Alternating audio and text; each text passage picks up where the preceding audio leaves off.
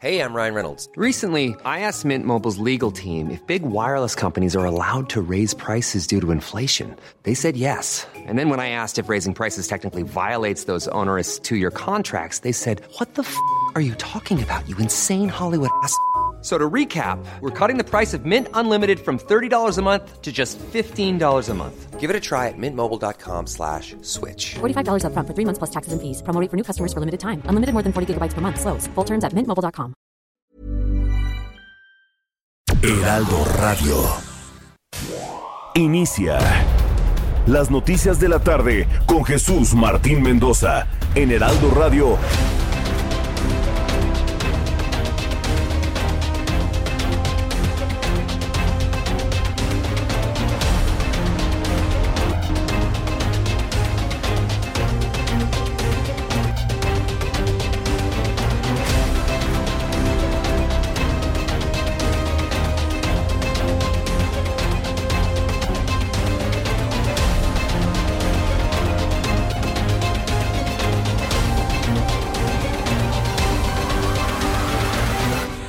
Las 6 de la tarde en punto, hora del centro de la República Mexicana. Bienvenidos, muy buenas tardes. Iniciamos el Heraldo Radio en toda la República Mexicana, en todo el país, en todas las emisoras del Heraldo Radio.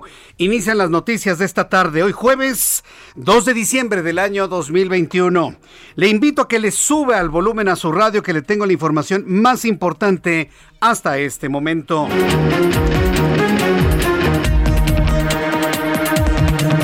Quiero informarle que uno de los asuntos más importantes del día de hoy es que la UNAM, la Universidad Nacional Autónoma de México, ha señalado que la nueva mutación de COVID-19 que ahora conocemos en el mundo como Omicron podría estar presente en territorio nacional al existir casos en Estados Unidos. Y esto sería altamente probable que estados fronterizos presenten ya contagios de la nueva cepa está advirtiendo a través de cálculos matemáticos la UNAM que Omicron ya estaría en México. Se lo dije en el Heraldo Televisión. Es una cuestión de días, no, es una cuestión de horas.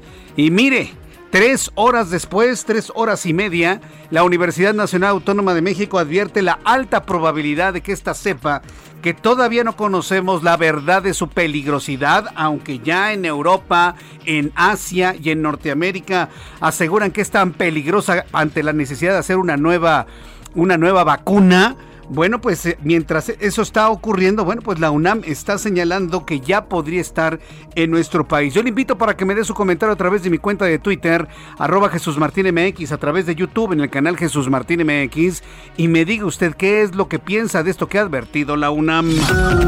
En otras noticias le doy a conocer que el Pleno del Senado aprobó la designación de Victoria Rodríguez Ceja, pero escuche usted la diferencia. Primero Victoria Rodríguez va a ser integrante de la Junta de Gobierno del Banco de México a partir del 1 de enero de 2022. No se ha hablado de que sea la nueva presidenta. Se ha hablado de que será integrante de la Junta de Gobierno. Por supuesto, el Movimiento de Regeneración Nacional y sus partidos, iba a decir rémoras, pero no, se van a ofender. No, y los partidos satélites de Morena votaron a favor de esta designación. Ante las críticas de los partidos de la oposición de que Victoria Rodríguez no cumple con los requisitos ni para ser gobernadora ni para ser integrante de la Junta de Gobierno. Nadie ha puesto en duda sus capacidades. Ojo, se está hablando del cumplimiento de los requisitos que establece la ley. Tres de los reos que fueron liberados durante el ataque al penal de Tula ocurrido ayer fueron recapturados junto con seis sicarios en el estado de Hidalgo. Debo informarle que ayer este programa de noticias Heraldo Radio, con entrevista, eh, con una entrevista con el propio procurador del estado de Hidalgo, se desmintió la utilización de autos bomba. Voy a recordar esa parte de la entrevista, por supuesto, y la recaptura de algunos de los reos fugados. El presidente de México anunció que este mes dará inicio a la vacunación con dosis de refuerzo contra COVID-19 para los adultos mayores. Ya aseguró que se cuenta con los biológicos suficientes para aplicar esta dosis. También le informaré con detalle. En este resumen le adelanto que los gobiernos de México y Estados Unidos acordaron reinstalar de manera temporal el programa Quédate en México a partir del 6 de diciembre, siempre y cuando se respeten las condiciones impuestas de la federación, las cuales incluyen vacunación contra COVID-19 para los migrantes que sean enviados de Estados Unidos. A ver, señores, a, ver, hagamos un poquito de memoria. ¿Sabe usted quién implementó el programa Quédate en México? ¿Alguien se acuerda? A ver, necesito gente con memoria y no con memoria corta. ¿Se acuerda quién lo implementó? ¡Claro! Donald Trump. Donald Trump no quería migrantes en Estados Unidos y los enviaba a la frontera con México, claro, en territorio mexicano. Joe Biden, el hombre que algunos creyeron que era como de izquierda y que iba a abrir las fronteras y que ya no iba a pasar absolutamente nada. Bueno, pues el mismo Joe Biden está reimplementando un programa que en su momento puso en marcha Donald Trump. A ver, señores, los que creían que Joe Biden iba a ser pues una hermanita de la caridad en materia migratoria y que nos iba a abrir las puertas, nos va a regresar a todos los migrantes y hasta este momento no se sabe si van a aportar dinero, algo para poder darle manutención a los que están pidiendo asilo político. Un tema complejísimo en la relación México-Estados Unidos que le comentaré más adelante aquí en el Heraldo Radio. El presidente estadounidense Joe Biden anunció que como nueva medida para frenar los contagios de COVID-19 con la variante Omicron, se va a solicitar una prueba negativa no mayor a 24 horas a todos los que quieran ingresar a los Estados Unidos sin importar si están vacunados o no. Es decir, si usted viaja mañana a los Estados Unidos, hágase una prueba PCR en este instante porque la que tenga de 72 horas, 48 horas ya no le va a servir. Debe tener una antigüedad máxima de 24 horas. Vamos con nuestros compañeros reporteros urbanos, periodistas especializados en información de ciudad. Me da mucho gusto saludar a Javier Ruiz. Adelante Javier, gusto en saludarte. ¿En dónde te ubicamos? El gusto es mío, Jesús Martín. Excelente tarde. Nos encontramos recorriendo la zona del Paseo de la Reforma, donde vamos a encontrar ya carga vehicular intensa, al menos para los automovilistas que se desplazan de la zona del Auditorio Nacional y para quien desea llegar al circuito interior o bien para continuar hacia la zona de la Glorieta Colón. El sentido opuesto ya también con rezagos que son provocados por la operación de los distintos semáforos. Hay que anticipar pues la salida principalmente para quien desea llegar hacia la zona de Mariano Escobedo, hacia Polanco, bien para continuar al anillo periférico. En lo que corresponde al eje 1 poniente de la avenida Bucareli, también ya con asentamientos, una vez que se deja atrás reforma y para llegar hacia el reloj chino, o más adelante para continuar a la avenida Chapultepec. Y finalmente, esta arteria también ya comienza a incrementarse la forma de automóviles una vez que se deja atrás el metro Sevilla y esto para llegar a la glorieta de los insurgentes o bien para continuar a la colonia de los doctores. De momento, Jesús Martín, es el reporte que tenemos. Muchas gracias por la información, Javier. Estamos atentos, hasta luego. Hasta luego, que te vaya muy bien. Saludo con muchísimo gusto a mi compañero Alan Rodríguez. Adelante, Alan, ¿en dónde te ubicamos?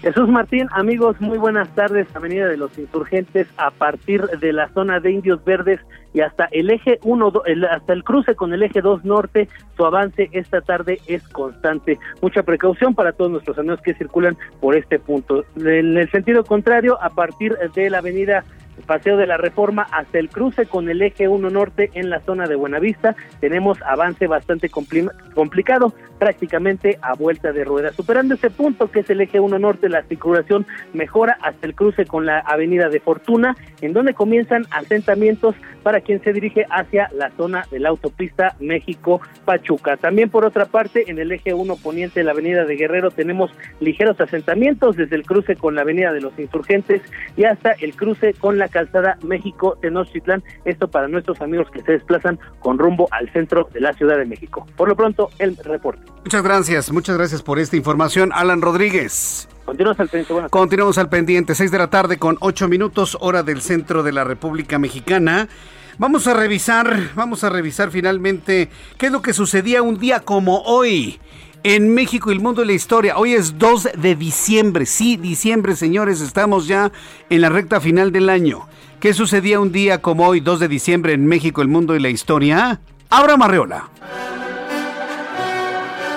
Amigos, bienvenidos. Esto es un día como hoy en la historia 2 de diciembre 1942. En los Estados Unidos, en el marco del proyecto Manhattan, un equipo liderado por Enrico Fermi inicia el primer reactor nuclear del mundo.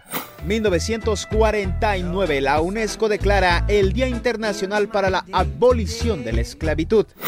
1992, en Japón sale a la venta el videojuego Final Fantasy.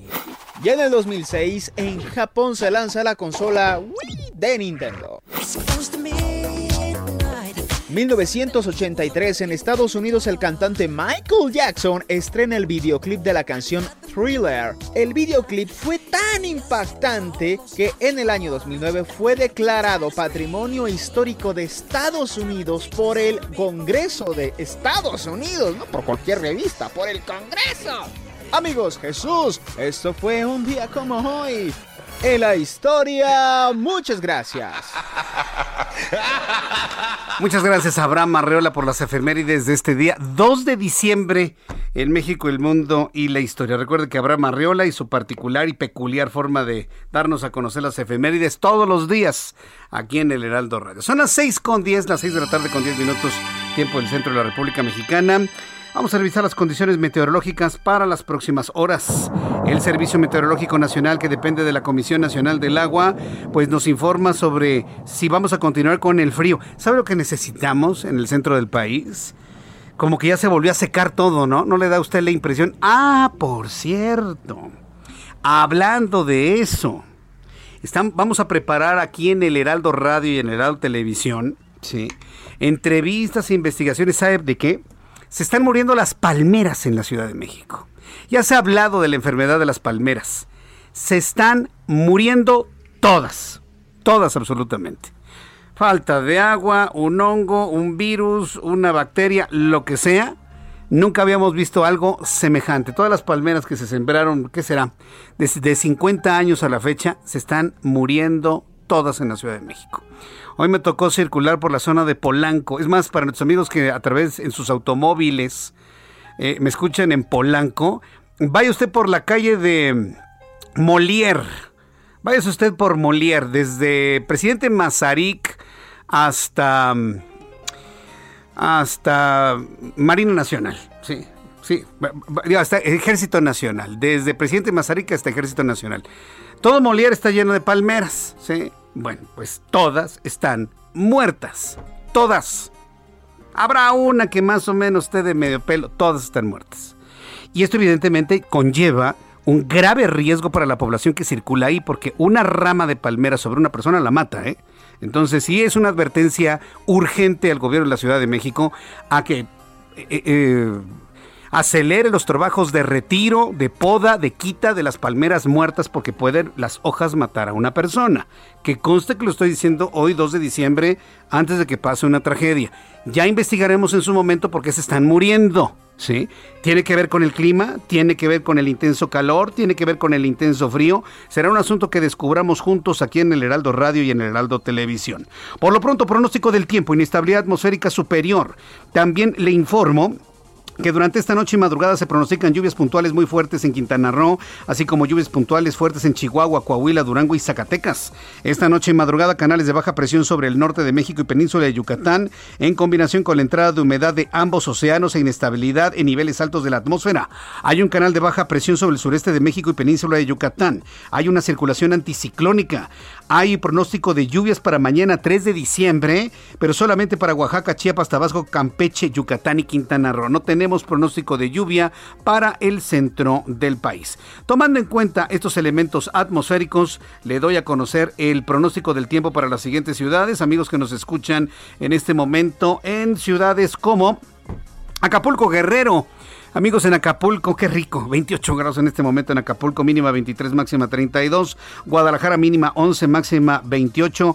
En este momento 23 grados. Qué gran trabajo han hecho mis amigos del Heraldo de México en Guadalajara, del Heraldo de México impreso que presentaron las ediciones de libros allá en la FIL de Guadalajara. Extraordinario. Vaya clima allá en Guadalajara tanto de lectura como de atmósfera, 23 grados en este momento. En Monterrey, mínima 16, máxima 30. Villahermosa, Tabasco, mínima 21, máxima 29. Mérida, Yucatán, mínima 21, máxima 28. En Cuernavaca, mínima 12, máxima 27.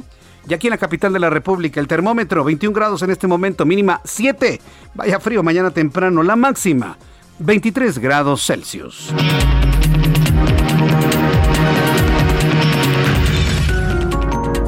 Ya son las 6 de la tarde con 14 minutos, las 6 de la tarde con 14, hora del centro de la República Mexicana. Hay muchos temas que quiero compartirle a usted. Y mire, vamos, vamos con lo central, vamos con lo primero. Y mire, hay quienes consideran que las cuestiones políticas son primero, pero no, insisto, lo dije ayer, lo vuelvo a decir hoy, ¿de qué nos sirve tanta política? ¿De qué nos sirve tanta, tanta lucha por el poder en este país? ¿De qué nos sirve si vamos a tener una sociedad enferma y que puede estar en gravísimo riesgo debido a las pandemias que ocurren en el mundo? Por lo tanto, ¿qué es más importante? Revisar lo que está pasando con Omicron. Yo le invito para que me siga y me sintonice a través de YouTube en el canal Jesús Martín MX. En el canal Jesús Martín MX tengo un chat en vivo, tengo un chat abierto para que usted me envíe sus comentarios a esta hora de la tarde. Jesús Martín MX en YouTube, por supuesto en las plataformas del Heraldo de México, tanto en aplicación como en página www.heraldodemexico.com.mx y a través de la gran cadena, la enorme red de emisoras del Heraldo Radio en la República Mexicana. Omicron, por lo tanto, es nuestra noticia número uno del día de hoy.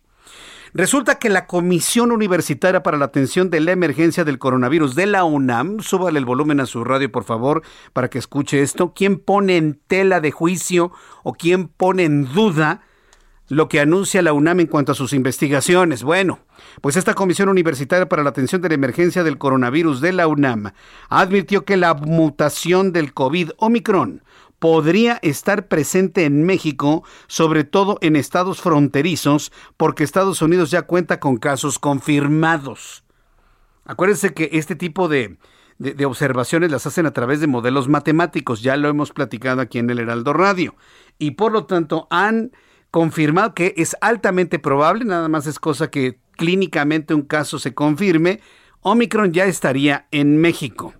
Ante esta revelación del doctor Ponce de León de la Universidad Nacional Autónoma de México, pidió a los mexicanos primero que no nos alarmemos por Omicron porque las mutaciones son un proceso natural de los virus y por el momento se puede inferir que las medidas sanitarias y tratamientos médicos actuales conocidos para controlar la pandemia son altamente efectivos contra la nueva cepa Omicron, por lo que solo falta esperar que las vacunas también continúen protegiendo contra esta mutación. Esto es lo que ha determinado la UNAM. Mire qué sabios, ¿no? Darle información de que ya estaría en México y al mismo tiempo, de alguna manera, pues no llamando a la desesperación o a la alarma. A ver, ¿de dónde surge la, alerta? Porque una cosa es una alerta y otra cosa es la alarma. ¿Cuáles son los elementos de Omicron que nos alertan en México? ¿Cuáles son? Primero, las declaraciones de la Organización Mundial de la Salud. Olvídese de lo que esté haciendo otro país. Si yo veo a Tedros Adhanom Ghebreyesus, que es el director de la Organización Mundial de la Salud, hablando a todo el mundo, hablando de la versión de Omicron y recomendando nuevamente el cierre de las actividades económicas en el mundo. Si en consecuencia de los primeros anuncios de Omicron desde la Organización Mundial de la Salud, los países europeos le cierran frontera a Sudáfrica, los países de Norteamérica le cierran frontera a Sudáfrica, los países de Asia le cierran frontera a, a Sudáfrica y África a todo el continente africano, un cierre de fronteras al grado que hay ciudadanos de otros países atrapados, literalmente atrapados en África, entre ellos un deportista mexicano. Cuando uno ve eso, cuando se refuerzan las medidas de seguridad para entrar a territorio estadounidense, cuando Canadá ha cerrado su frontera, cuando nuevamente se van al resguardo y a la paralización económica algunos países de Norteamérica, dígame entonces, ¿qué hacemos en México? Yo cumplo con informarle lo que está pasando en esos lugares.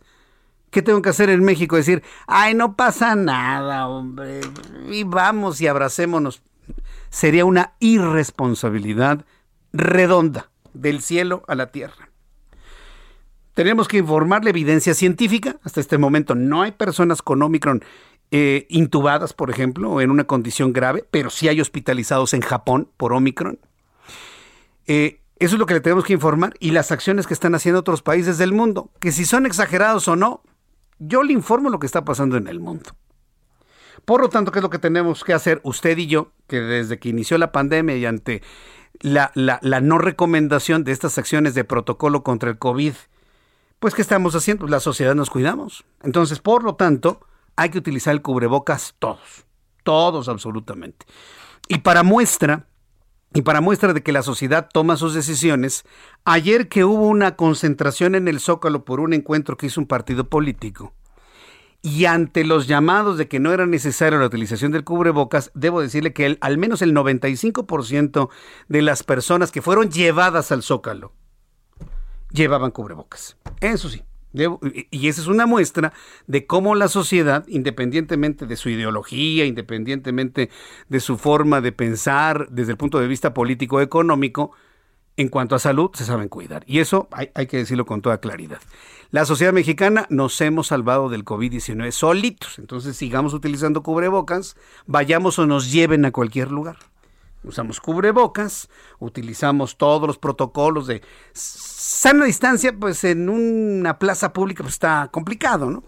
Pero pues en la medida de lo posible la sana distancia, el cubrebocas, el gelecito, estornudar de etiqueta, no estar dando la mano, alimentarse bien, hacer ejercicio, suplementarse con vitamina D, consulte a su médico primero y ya de esta manera pues usted podrá eh, este, asumir los riesgos de lo que implica estar en ese tipo de reuniones. Eso es lo que finalmente está pasando con Omicron y lo que está recomendando la Universidad Nacional Autónoma de México. Aquí nadie exagera, ¿sí?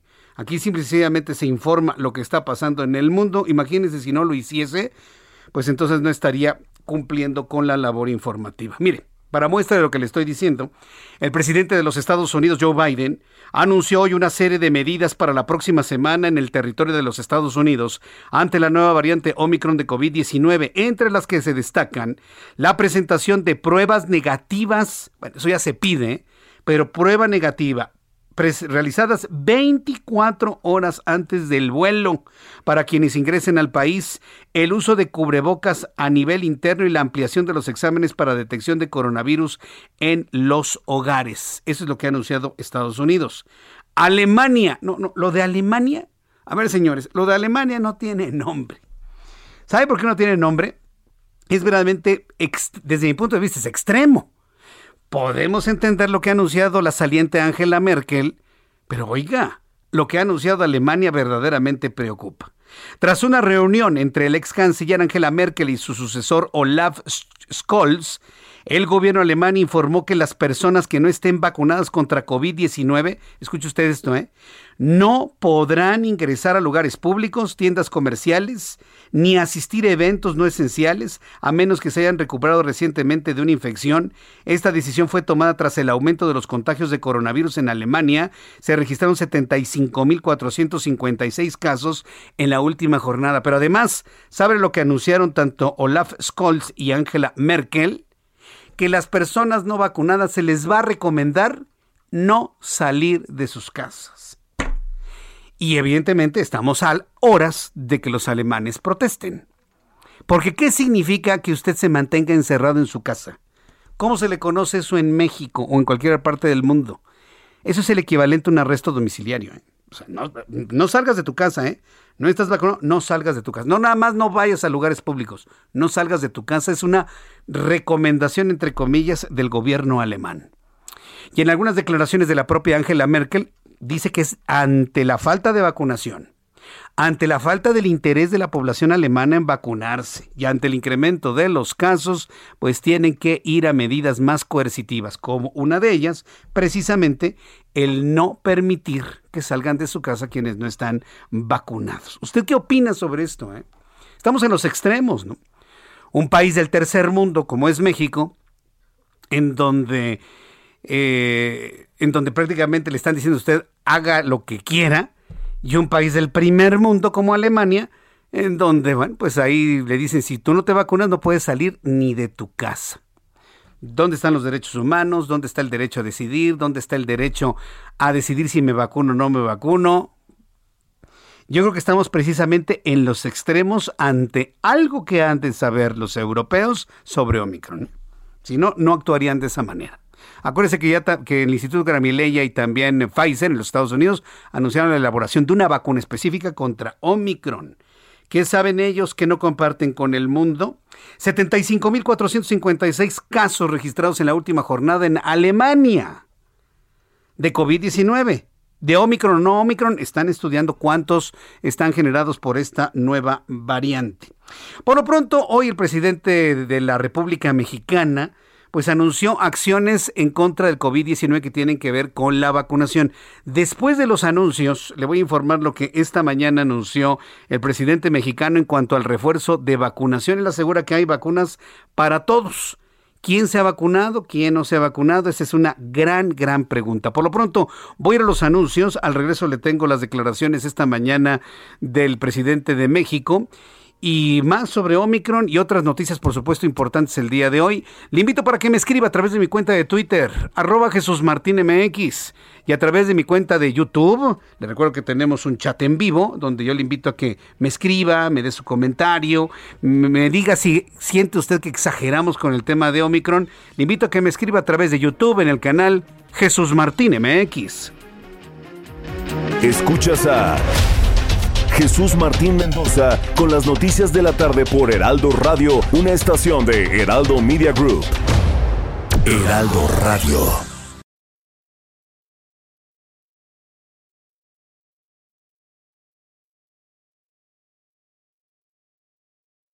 Heraldo Radio. La HCL se comparte, se ve y ahora también se escucha. Escucha las noticias de la tarde con Jesús Martín Mendoza. Regresamos.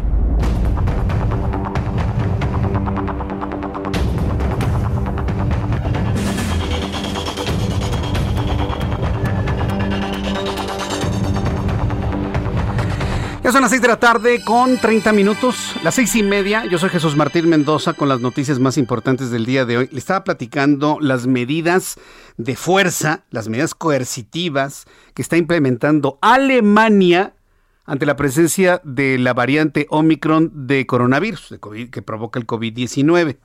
Me está escribiendo desde Chile, seguramente desde la ciudad de Santiago. Muchas gracias, Dulce Figueiras. Gracias, Dulce. Nos están escuchando en Chile. Saludos, amigos chilenos. Desde aquí les envío un gran abrazo. Y me comparte Jesús Martín. Aquí en Chile, a partir del 1 de diciembre, si quieres circular y entrar a lugares como restaurantes, cafés, zonas de comida, instituciones, para hacer trámites, debes tener la tercera dosis. ¿Cómo que la tercera dosis? Tanto así, Dulce. Debes tener la tercera dosis y la han aplicado hasta menores de 40 años. Te pedirán el pase de movilidad, me dice Dulce. Entonces, bueno, pues Dulce Figueiras, yo agradezco mucho el compartir esto, porque si eh, Chile está en esos niveles de exigencia, debo decírselo con toda franqueza, pues están igual que Alemania. Están igual que Alemania. Y créame que este tipo de, de acciones que nos comenta nuestra amiga Dulce, que nos escribe desde Chile, eh, van a generar una protesta social muy, muy, muy importante. Porque el que le obliguen a usted a, o, que sea obligatorio que usted presente una vacunación y no sea suficiente que no esté enfermo de COVID-19, eso de alguna manera eh, violenta los derechos humanos y violenta el libre derecho a decidir. Nuestra obligación moral, ética, informativa es invitarlo a que usted se vacune. Eso es definitivo. Ahí sí no hay vuelta de hoja. Pero si, si su decisión, asumiendo la responsabilidad que implica su propia decisión, es no vacunarme, nadie puede cuestionarle o recriminarle una decisión libre. Entendemos que estamos en un mundo libre, no, estamos en, en, lugares donde se ejerce ese tipo de presiones. Así lo entendemos. En el mundo libre así debería ser. O a menos que estemos, alguien va a vibrar con lo que le voy a decir, a menos de que estemos entrando, estemos a la puerta, estemos en el dintel del nuevo orden mundial. Un nuevo orden mundial en donde esas libertades de decir yo sí me vacuno, yo no me vacuno, pues prácticamente han pasado a la historia. ¿Ante qué estamos eh, en materia de derechos humanos? Yo, lo dejo como pregunta, sobre todo para que abramos este debate, esta conversación aquí en el Heraldo de México, en el Heraldo Radio. ¿Cuáles van a ser las implicaciones en cuanto a los derechos humanos universales, fundamentales, en cuanto a la capacidad de decidir lo que yo quiero hacer y lo que no quiero hacer? Que tengo una responsabilidad, sí, de no enfermar a los demás, pero esa responsabilidad se cumple en el momento que yo confirmo con una prueba PCR que estoy negativo a COVID-19. Nada más y nada menos. Y eso aplica para quien se enferma de rubiola, de varicela, de sarampión, de poliomielitis, de de, alguna infección, de alguna enfermedad contagiosa. Si yo confirmo que no estoy enfermo con una prueba, dígame usted eh, por, por qué sale el... Eh, es que te refuerza el sistema inmunológico. Bueno, pues basta... Eh, basta en un momento tener esa responsabilidad social, exactamente, tener la responsabilidad social para confirmar que uno no es un foco de infección. Suena feo, ¿no? Pero podemos ser un foco de infección. Suena horrible, pero pues sí, podemos serlo. Si usted confirma que no lo es, pues ya basta y sobra, ¿no? Basta y sobra. Pero veamos cómo esto tiene que evolucionar, ¿eh? No, no se puede quedar en una, en una coerción, en una exigencia nada más, absolutamente. Por lo pronto, mire, ¿qué es lo que ha pasado en México? Platicaba con un especialista en materia de vacunación hace unos días en el Heraldo Televisión que también le confirmaba que solamente el 50% de los adultos han alcanzado una dosis de vacuna. Otro porcentaje tienen las dos. ¿Qué va a pasar con una tercera? Mire cómo va Chile, un país emblema, un país emblemático en, en Sudamérica tiene ya una tercera dosis, inclusive se utiliza esa tercera dosis para permitir pues prácticamente libre acceso en donde sea. Aquí en México, pues apenas, ¿no? Hoy el presidente de México informó que durante el mes de diciembre se va a iniciar la aplicación de vacunas de refuerzo contra COVID-19 para mayores de 60 años, sin importar la marca con la que fueron inoculados la primera vez. Eso no lo puede decir. Pero bueno, lo dijo porque no, es un asunto de marcas, es un asunto de tecnologías. Yo tengo que complementar esto para que usted no se me quede mal informado. Si a usted le pusieron una vacuna de RNA mensajero, lo ideal es que le pongan un refuerzo de RNA mensajero. Si usted recibió una vacuna con tecnología de adenovirus de chimpancé, porque pues, de ahí se obtuvo el adenovirus, lo ideal es que le den un refuerzo de vacuna con tecnología de adenovirus. Es lo normal. No se pueden estar combinando. No porque pase algo malo, sino porque la ciencia no tiene evidencia de cuáles sean los efectos secundarios de tener las dos técnicas de vacuna que existen actualmente, adenovirus y ARN mensajero. Pero hoy el, presidente habló de que no importa la marca. Yo le quiero recomendar que si fue de una tecnología específica, busque un refuerzo de esa misma tecnología. ¿eh? Entonces, dice que el gobierno federal cuenta con un número de dosis suficientes para aplicar esta segunda o tercera eh, aplicación, tercera aplicación de vacuna de refuerzo. El presidente Andrés Manuel López Obrador dijo que continuará con el apoyo a países pobres mediante donaciones de vacunas anti-COVID, porque nuestro país está entre las 10 naciones donde más personas se inmunizan hasta la fecha. Así lo dijo hoy el presidente mexicano. Vienen los tiempos de frío, del invierno, que afecta mucho entonces, eh, tenemos que avanzar en eso. De modo que sí, vamos a empezar con tercera dosis o refuerzo, porque no podemos hablar de tercera cuando se aplicaron algunas que son de una dosis. Entonces es reforzar. Entonces estos refuerzos con adultos mayores. Este mismo mes. Este mismo mes.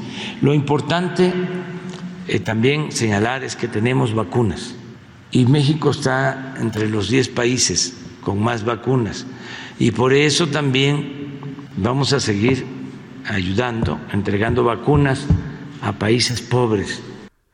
Yo soy de la idea, presidente, que primero se cerciore de que las zonas más pobres del país tienen vacuna disponible.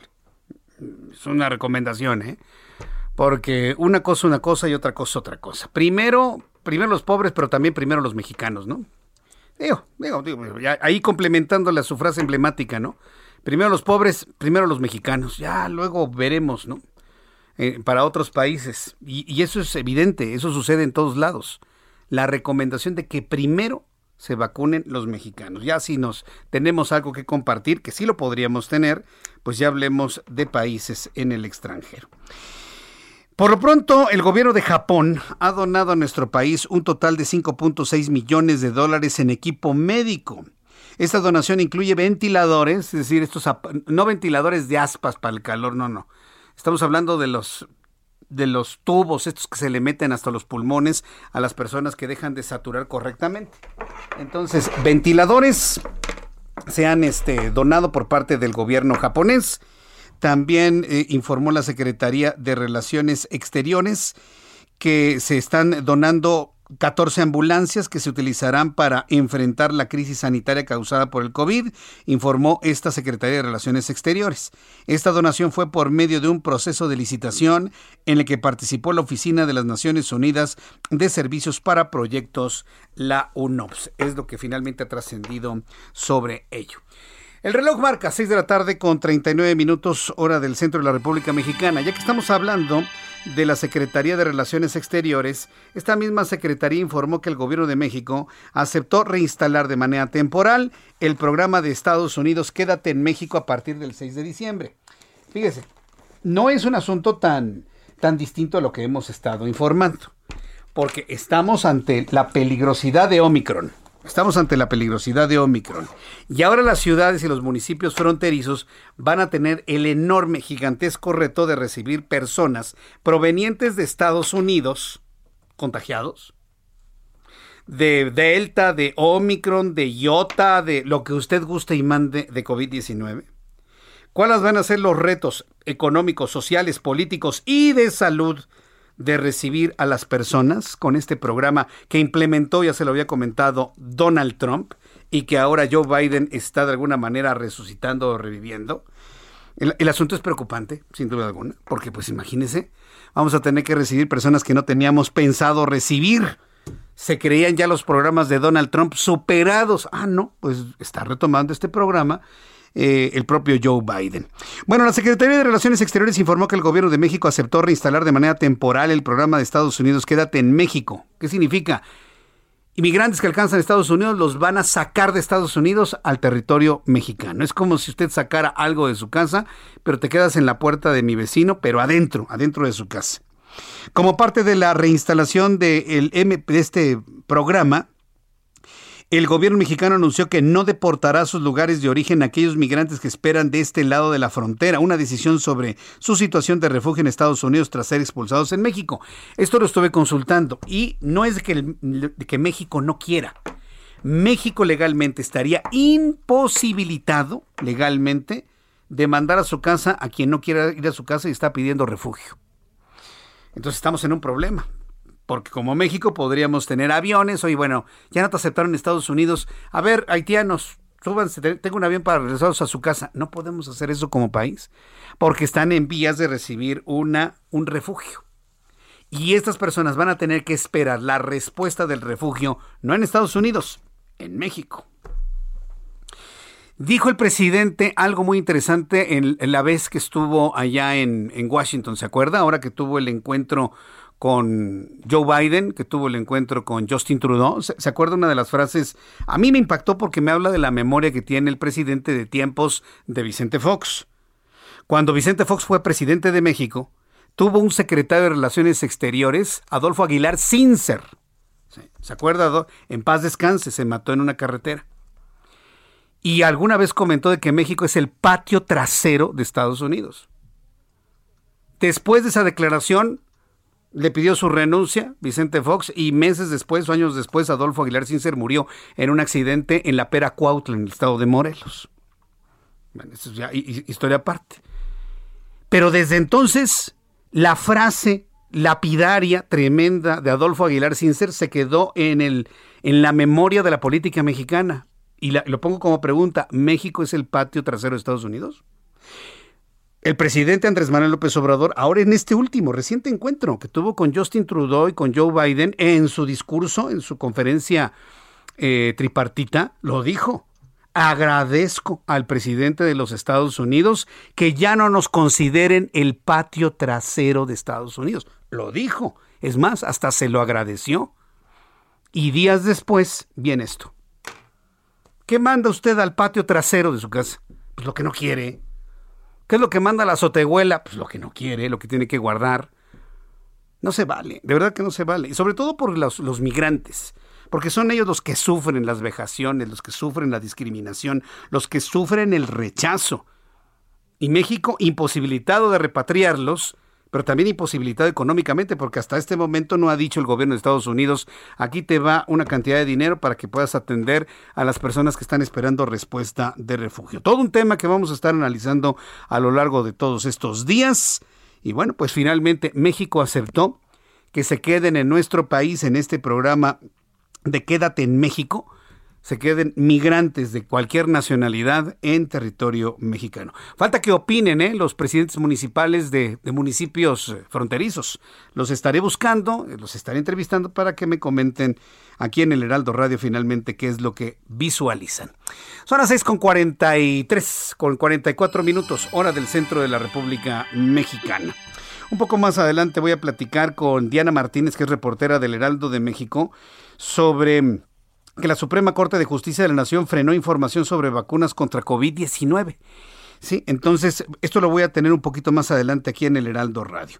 Por lo pronto, ¿qué pasa en el aspecto financiero y sobre todo del Banco de México?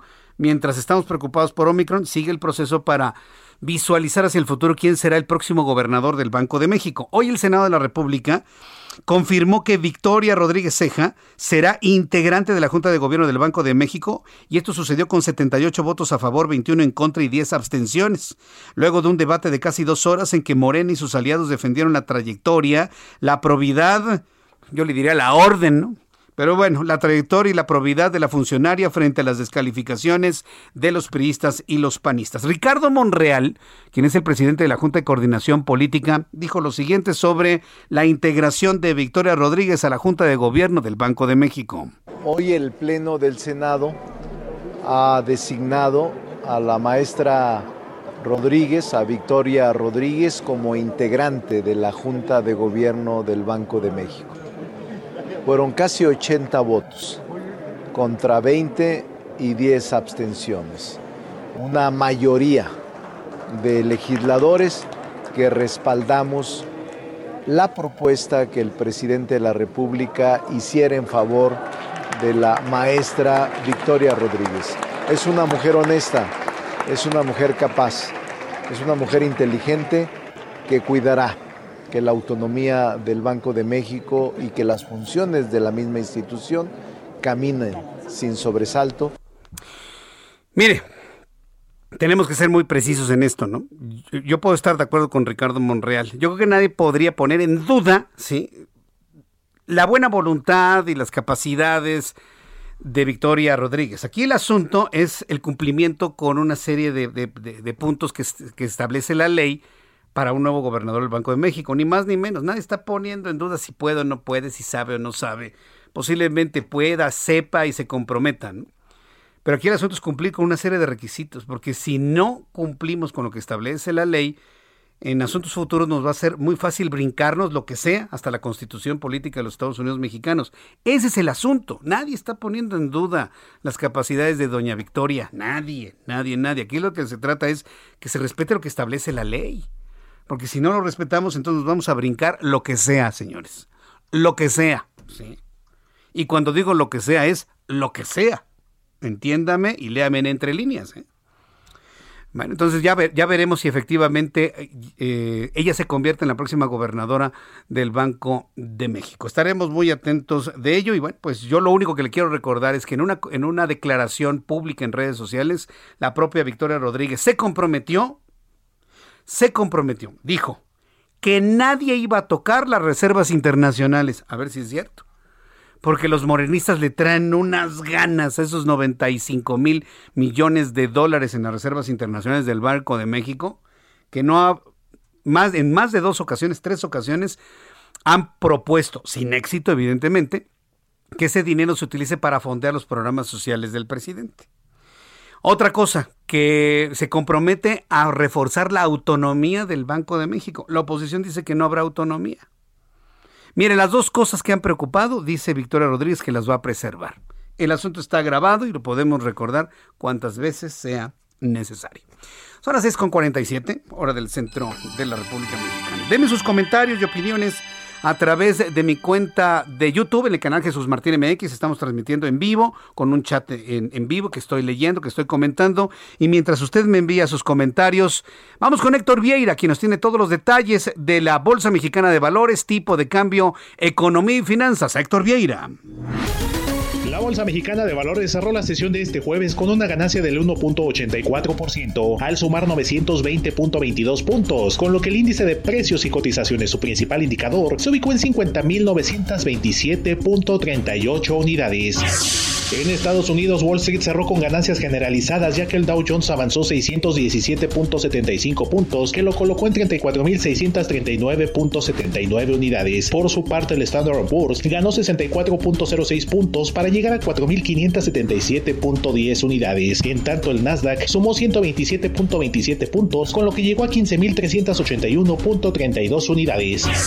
En el mercado cambiario, el peso mexicano se recuperó 1.84% frente al dólar estadounidense al cotizarse en 21 pesos con 17 centavos a la compra y en 21 pesos con 26 centavos a la venta en ventanilla. El euro por su parte se cotizó en 23 pesos con 40 centavos a la compra y 24 pesos con 4 centavos a la venta.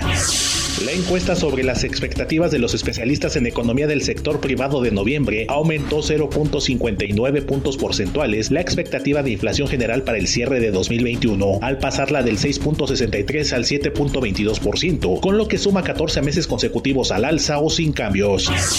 El economista en jefe para América Latina de Credit Suisse, Alonso Cervera, advirtió que la ratificación de Victoria Rodríguez Ceja como integrante del Banco de México y la designación de miembros de la Junta de Gobierno por parte del presidente pondrá en riesgo la autonomía de la institución. El Instituto Nacional de Estadística y Geografía informó que durante noviembre se vendieron 82.829 automóviles nuevos, lo que representa una disminución del 13.5% con respecto al mismo mes de 2020, cuando se comercializaron 95.707 unidades, lo que es atribuido a la escasez de semiconductores y los efectos de la pandemia. La Procuraduría Federal del Consumidor emitió una alerta sobre la aerolínea Viva Aerobús con respecto al cobro que se realiza del equipaje de mano, al señalar que es una práctica que daña los intereses y derechos de los consumidores, además de significar una afectación a su economía.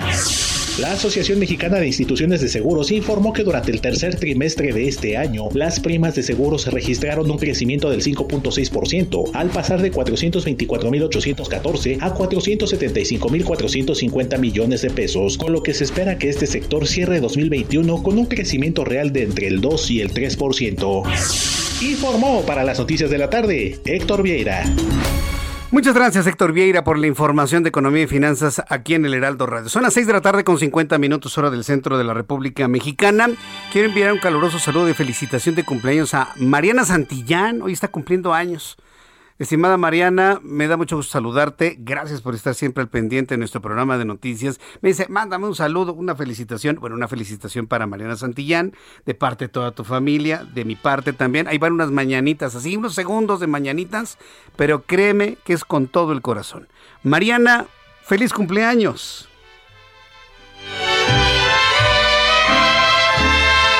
Pásala muy feliz en compañía de tu mamá, de tu papá, de tu hermana, en fin, de toda tu familia. Pásala muy feliz y muy, muy contenta. Vamos con otras noticias. Antes de ir a los anuncios, quiero informarle que la Fiscalía General de la República ejecutó una orden de aprehensión en el reclusorio contra Rubén Amado, alias el R7, por homicidio calificado y por ser el autor material de la masacre de nueve miembros de la familia Levarón, Langford y Miller. Esto en noviembre de 2019 en Bavispe, Sonora. El imputado se encuentra preso en el penal de Chihuahua. Gerardo Moreno nos tiene más información, nuestro corresponsal. Adelante, Gerardo, gusto en saludarte. Hola, ¿qué tal Jesús Martínez? Un gusto saludarte desde Sonora y como bien lo comentabas, la Fiscalía General de la República informó que ya ejecutó una orden de aprehensión en reclusión en contra de Rubén Armando H., mejor conocido como el R7, uno de los presuntos imputados de ser el autor material de la masacre de nueve miembros de las familias Levarón, Lanford y Miller, que recordamos ocurrió el 4 de noviembre del 2019 en Bavispe, Sonora. La Fiscalía detalló que el pasado 21 de septiembre del 2021 el Centro de Justicia Penal Federal en el Estado de México, en Almoloya de Juárez, liberó esta orden de aprehensión en contra de Rubén Armando por su probable responsabilidad en los delitos de homicidio calificado, homicidio calificado en grado de tentativa y daños. Para este 21 de octubre, el sistema penitenciario de Chihuahua remitió información que esta persona se encontraba recluida en el cerezo número uno en Aquiles Cerdán por delitos que le imputaban la autoridad estatal. Ante esto, elementos de la Policía Federal Ministerial cumplieron la orden de aprehensión en, reclusión en contra de Rubén H. para seguir así con las investigaciones de los delitos ocurridos en Bavispe. El R7 está relacionado por ser uno de los sicarios que dispararon contra los automóviles de las familias de Barón Lafford y Miller, donde recordamos seis niños murieron, entre ellos dos bebés y tres mujeres aquí en Sonora. El propio Adrián Levarón confirmó en sus redes sociales que se ejecutó esta orden de aprehensión en contra del R7 como el probable asesinato asesino perdón, de su hija, nietos y demás familia. Reconoció primeramente la labor de la Fiscalía para acercarse más a la justicia que han estado buscando durante más de dos años, pero también solicitó estar presente en la audiencia, ya que dijo como víctima requiere participar en el proceso judicial. Así el reporte Jesús. Gracias por esta información, Gerardo Moreno. Buenas tardes. Hasta luego, muy buenas tardes. Antes de ir a los mensajes, agradezco mucho a Juan Miguel Rizo López. Me dice Jesús Martín, la verdad, Victoria Rodríguez Ceja, sí da impresión de ser una persona proba, pero es problemático que afirme que su idoneidad radique en su desempeño como subsecretaria de Hacienda. Yo estoy completamente de acuerdo con eso. También me escribió alguien desde Canadá. Ah, me dice Vázquez Carlos. Dice aquí en Canadá, saludos a nuestros amigos que nos escuchan en Canadá. Aquí en Canadá para tener acceso a zonas de comida rápida en plazas comerciales o para comer en restaurantes es necesario contar con el pasaporte de vacunación. Yo sigo insistiendo que esa exigencia va a generar muchos problemas en el mundo, no nada más en Canadá o en Alemania, en Europa, en Estados Unidos o en México, sino en el mundo en general porque violenta un derecho humano fundamental. Voy a los anuncios, regreso con un resumen de noticias, actualización de números de COVID, mucho más en el Heraldo Radio. Escuchas a Jesús Martín Mendoza con las noticias de la tarde por Heraldo Radio, una estación de Heraldo Media Group. Heraldo Radio. Heraldo Radio. Escucha las noticias de la tarde con Jesús Martín Mendoza. Regresamos.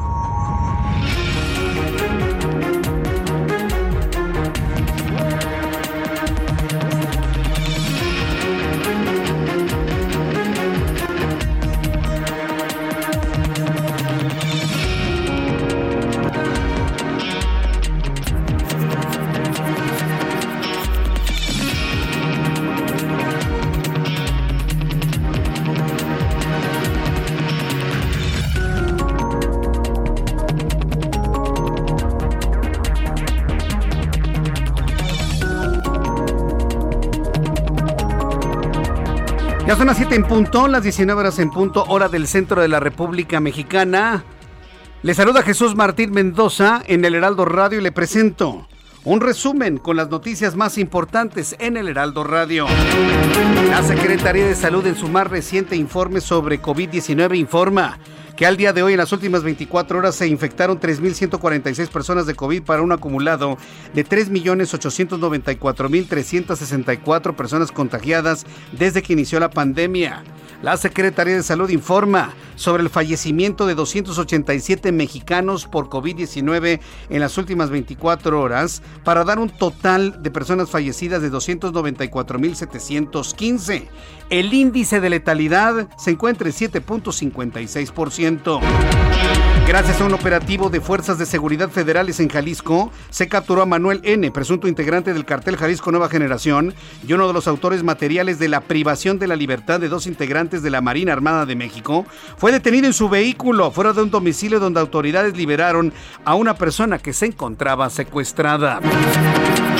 Noticias de la youtuber Just Tops. Todo el mundo me pregunta qué ha pasado con Just Tops. Bueno, a ver, lo último que sabemos. La influencer Just Top debe entregar como reparación del daño a Inara Suárez un departamento con valor de más de 2 millones de pesos. También un auto sedán usado, 118 mil pesos en efectivo. Por último, debe dar el 5% de lo que gane en su canal de YouTube a asociaciones y colectivos. ¿Qué podemos sacar en consecuencia de cómo se solucionó el problema de Just Tops para que saliera de la cárcel con la niña Ainara? Como diría aquel, ¿no? Poderoso caballero es. Ándele usted lo que... A ver, no lo escuché. Poderoso caballero es. Don Dinero. Pues sí. Con dinero baila. Le dieron departamento de 2 millones de pesos, 180 mil. Le van a quitar el 5%. Dinero, dinero, dinero, dinero. El gobierno federal anunció que Manuel de Jesús Espino presentó su renuncia al puesto que venía desempeñando en una dependencia adscrita a la Secretaría de Seguridad y Protección Ciudadana. Esta información es relevante porque el ex militante del PAN recientemente se afilió a Morena lo cual algunos analistas interpretaron como un intento por buscar la gubernatura de Durango, misma que será definida en el año 2022. Elementos de la Policía de Investigación chilena detuvieron a 20 presuntos miembros del cartel Jalisco Nueva Generación en Santiago, capital de ese país. Además, se incautaron 63 kilogramos de cocaína, armas y autos de lujo. Autoridades informaron que aparte del tráfico de drogas, estas personas extorsionaban comerciantes por lo que se dictó prisión preventiva a 17 de ellos. La India informó que sus dos primeros casos de la variante Omicron de COVID-19 se trata de dos hombres de 66 y 46 años respectivamente. Al respecto, el gobierno del país dijo que no tenía un plan inmediato para autorizar las vacunas de refuerzo, a pesar de las demandas de los legisladores en el Parlamento. India se suma a la, a la liga o a la cadena de países que han confirmado la presencia de Omicron en su territorio. Mientras tanto, la Organización Mundial de la Salud advirtió este miércoles que los bajos índices de vacunación anti-COVID, de testeo también, provocan un cóctel tóxico con la variante Omicron expandiéndose y llegando a Brasil, a los Estados Unidos, empujando a la Unión Europea a reflexionar sobre la vacunación obligatoria. Con casos importados en Estados Unidos, en Brasil, en Canadá, la Organización Panamericana de la Salud estimó que esta nueva variante, aparentemente más contagiosa y con múltiples mutaciones, puede estar circulando pronto en los países subdesarrollados de América Latina. Son las noticias en resumen. Le invito para que siga con nosotros. Le saluda Jesús Martín Mendoza.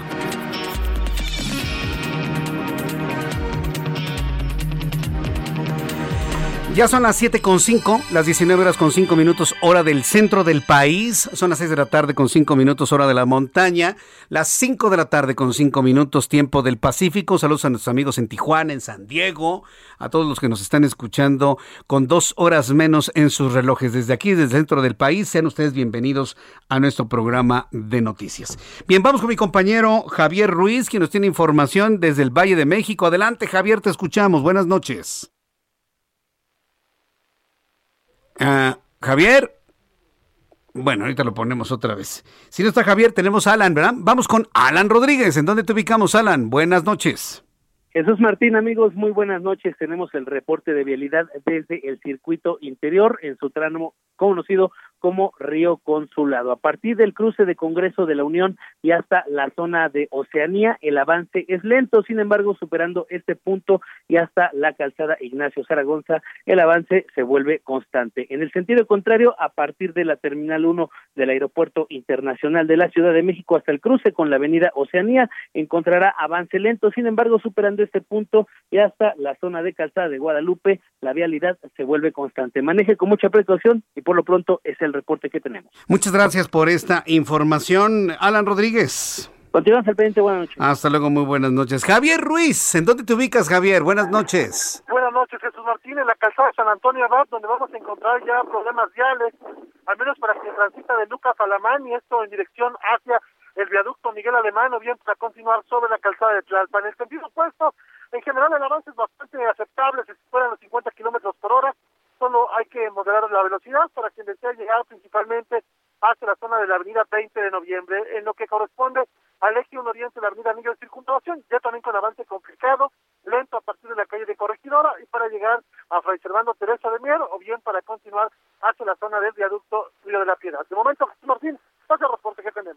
Muchas gracias por esta información. Gracias. Estamos atentos, buenas noches. Gracias, Javier, que te vaya muy bien. Son las 7 con 7, las 7 con 7 hora del centro de la República Mexicana. Ahora que en el resumen de noticias le di un adelanto de las condiciones, ya los detalles del por qué la, la, la, mujer agredida, evidentemente porque fue agredida sexualmente, cuyo video tenía Just Stops, lo que le causó la cárcel. Ahora que ya conocimos de qué manera se reparó el daño, con un departamento de más de 2 millones de pesos, 180 mil en efectivo, un auto usado, el 5% de sus ganancias. Me comenta a través de nuestra plataforma de YouTube Osvaldo Lebrija que eso le suena a extorsión. Imagínense. Pues es que qué difícil, ¿no? Porque lo que quería yo era salir de la cárcel. Y ya en su momento, seguramente en su canal y posiblemente en una entrevista que tenga aquí en el Heraldo Radio con ella, pues nos va a decir cómo, cómo vivió la cárcel. Y cuando alguien está en la cárcel es capaz de dar lo que sea por salir del infierno. Pero podría existir una contrademanda para poder tipificar un delito de extorsión, porque a mí también me parece excesivo, ¿eh?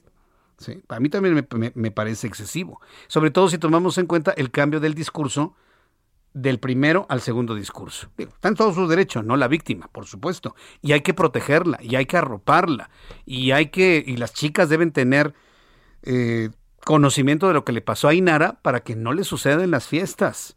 Y los papás que tengan hijas adolescentes, menores de edad o llegando a los 18 años, que de verdad las cuiden mucho, que estén muy pendientes de ella para que no sean víctimas de violación tumultuaria con video y lo que el video anda circulando. Eso es, un drama, ¿no? O sea, lo que vivió Ainara fue terrible. Pero hay quienes están cuestionando la forma en la que se reparó el daño. También eso es parte de la gran discusión sobre este caso, porque no se trata de una youtuber, no se trata de un influencer sin importancia. No, no, se trata de una situación que puede vivir cualquier persona y sobre todo cualquier chavo y esto nos deja aprendizajes a la sociedad en general, así que lo iremos profundizando en su momento. No sabría decirte si puedan tipificar un delito de extorsión. ¿eh? Luego de esto, sinceramente, no lo sé. Hablando de las vacunas, y ahora que varias personas me preguntan, oiga Jesús Martín, yo me puedo poner cualquier vacuna si tuve la de Pfizer.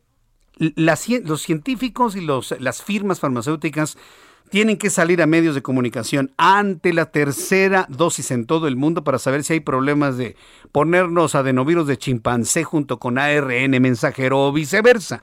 No lo sabemos, pero esto que requiere información.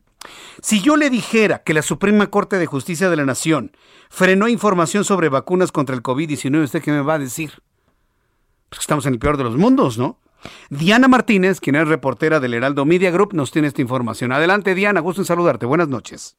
Así es, Jesús Martín, muy buenas tardes. Eh, pues te comento que ya suman por lo menos 25 suspensiones que ha dado eh, la Suprema Corte de Justicia de la Nación para frenar por ahora pues esta orden de transparentar eh, información sobre las vacunas contra el COVID-19, esto por motivos de, de, seguridad nacional. El Ejecutivo Federal impugnó la resolución del Instituto Nacional de Transparencia, Acceso a la Información y Protección de Datos Personales, el INAI, luego de que un ciudadano solicitó datos sobre los lotes de las vacunas vacunas que se han recibido en el país, dónde se aplicaron, el número de dosis que, tiene cada lote, si ya fueron administradas y, en qué condiciones se encuentran las que no se han aplicado. La Consejería Jurídica del Ejecutivo Federal presentó un recurso de revisión bajo el argumento de que se pone en riesgo la seguridad nacional al entregar ese tipo de información. Y bueno, pues el máximo tribunal eh, del país recientemente suspendió de oficio la resolución del INAI hasta que la Corte pues determine si se pone eh, realmente en riesgo riesgo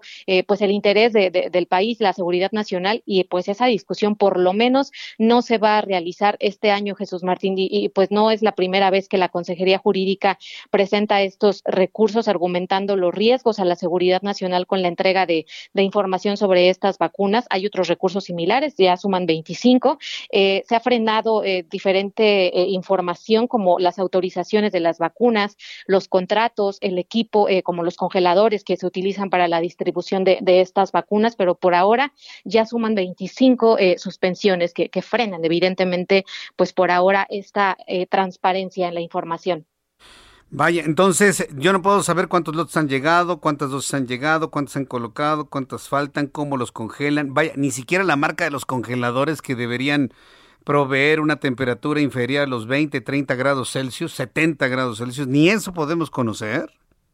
Así es, pues eh, eh, estarías en todo tu derecho como ciudadano de hacer tu solicitud vía transparencia, pero muy probablemente siga eh, la misma ruta que esto hasta que llegue a la corte y pues utilizando el mismo criterio te diga, pues, pues por ahora no, hasta que yo resuelva si realmente es un asunto o no de seguridad nacional, pero por ahora pues no te la pueden dar. Qué, barbaridad. Bueno, yo en todo mi derecho de preguntar y ellos en todo su derecho de decirme que no, de no bajo el pretexto de la seguridad nacional, porque es un pretexto ¿eh? Bueno, pues gracias por la información, Diana Martínez. Qué increíble lo que nos has informado. Que te vea muy bien. Hasta luego, buenas noches. ¿Cómo la ve usted? Eh?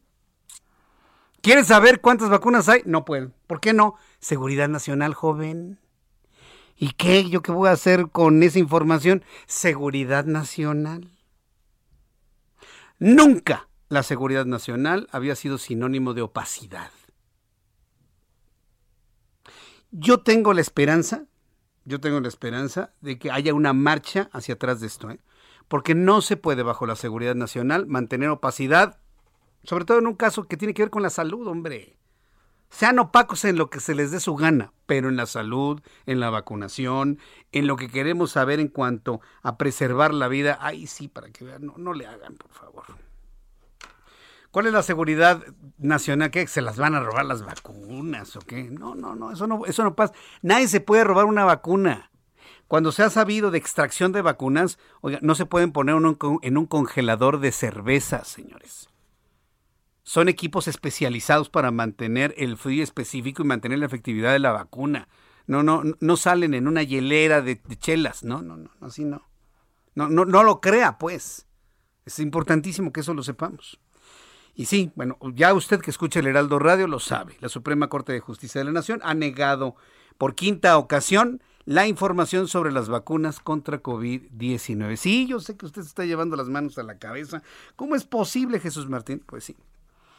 Es posible porque finalmente es. Mientras tanto, pues eh, el Instituto Nacional Electoral ha ordenado el retiro de la propaganda sobre la revocación de mandato. Recuerde que en el mes de abril, ya no es en marzo, en el mes de abril habrá un proceso en donde nos van a preguntar si queremos revocarle el mandato a López Obrador. Morena y sus seguidores, ¿sí? Así todos los este, barberos y que, que, tiene, que tiene Morena, no hablan de revocación, hablan de ratificación. Ay, Dios mío, parece que somos buenos. Deberíamos ser buenos para otro tipo de cosas en México. Pero bueno, la Comisión de Quejas y Denuncias del Instituto Nacional Electoral ordenó a dos asociaciones civiles retirar propaganda sobre la revocación de mandato del presidente Andrés Manuel López Obrador, considerar que transgrede el derecho a un voto libre e informado. Pues claro. El instituto informó que se resolvió adoptar medidas cautelares sobre la propaganda emitida por las organizaciones que siga la democracia, así se llama, AC, otra que se llama que siga el presidente AC, al advertir que de manera preliminar que pudiera distorsionar el sentido finalidad de este mecanismo de participación ciudadana. Mire, hoy lo platicaba con Carlos Alarraqui. Hoy estuve con Carlos, tuvimos un programa en vivo al, mediodía. Y una de las cosas que yo he comentado, la, peor tragedia de nuestro país es la pobreza y la ignorancia. Una pobreza que lleva a la ignorancia o una ignorancia que lleva a la pobreza. Porque este tipo de manejos de la información, pues fluyen, germinan en una población que no conoce de qué se trata. ¿no? Entonces, si le dicen, hay que ratificar al presidente, ¿sabe lo que significa eso? ¿Se acuerda cuando hace 40, 50, 60 años se iban a las rancherías los del PRI y le decían a los campesinos, oye, va, va a haber votaciones, ¿eh? Tacha el partido que tú no quieres, ¿eh? Tacha el Dicen las leyendas, dicen las leyendas que se iban estos grupos de priistas para que en las rancheras ganar el PRI, como diciéndole al pueblo, tacha el, partido que tú no quieres, el que no te gusta. Ya están todos tachando el PRI, ¿no? Es una leyenda urbana, si usted quiere. Pero esto es lo mismo. Hay que votar por la ratificación. No, señores, no hay ninguna ratificación. Todavía se está a la espera de la resolución de la Suprema Corte de Justicia de la Nación de la constitucionalidad o inconstitucionalidad del proceso mismo. Pero mire, hay una organización que se llama Que Siga la Democracia. ¿Qué le suena? ¿Tú te acuerdas de algo, Ángel? De allá del otro, del otro lugar. ¿No te acuerdas? Gracias Vicente Fox por la democracia. ¿Te acuerdas? Uf, no, este, eso fue lo más comentado. Para los más chavos, hace más de 20 años, cuando Vicente Fox era presidente de México, alguien se le ocurrió hacerle un, un jingle, ¿qué era? Un himno, un jingle, una cancioncita que la criticaron todo el mundo, ¿no? Alguien se le ocurrió. Y algún día le platicaré quién fue y decía con unos mariachis, ¿no? Tan, salía en las estaciones de radio, ¿no? Gracias Vicente Fox por la democracia. Y bueno, no, todo el ambiente electoral, partidos políticos, ¿cómo es posible si Vicente Fox no es la democracia? ¿Se acuerda cómo lo criticaron? Ah, bueno. No la vayas a poner, Ángel, porque no vaya a hacer que me vayan a cobrar derechos, porque ya están bien atentitos de lo que digo de este lado. Este, y ahora sale una organización que se llama Que siga la democracia. Están haciendo exactamente lo mismo que criticaron cuando Vicente Fox era presidente de México. Exactamente lo mismo. Decir que el presidente actual es la democracia. Lo mismo. lo crea o no lo crea, pues prácticamente estamos condenados a repetir nuestras mismas historias. Son las 7 con 18, las 7 con 18 hora del centro de la República Mexicana. Me da mucho gusto saludar a Juan David Castilla. Él es nuestro corresponsal en el estado de Veracruz. Allá en Veracruz detienen al alcalde electo de Lerdo de Tejada por secuestro. Adelante, Juan David, te escuchamos. Muy buenas noches. Muy buenas noches, Jesús Martín. Te saludo con mucho gusto también a todo el auditorio. Así es, la Fiscalía General del Estado de Veracruz confirmó la detención del alcalde electo de Lerdo de Tejada, Jorge Fabián Cárdenas Sosa, y esto por su presunta responsabilidad en el delito de secuestro agravado. Decirte, Jesús Martín, que fueron elementos de la unidad especializada en combate al secuestro quienes ejecutaron una orden de aprehensión en su contra. El presidente municipal electo fue abanderado por el Movimiento de Regeneración Nacional en el pasado proceso electoral. Sin embargo, ahora es señalado por presuntos vínculos con la delincuencia organizada y esto en la región de los Tuxtlas.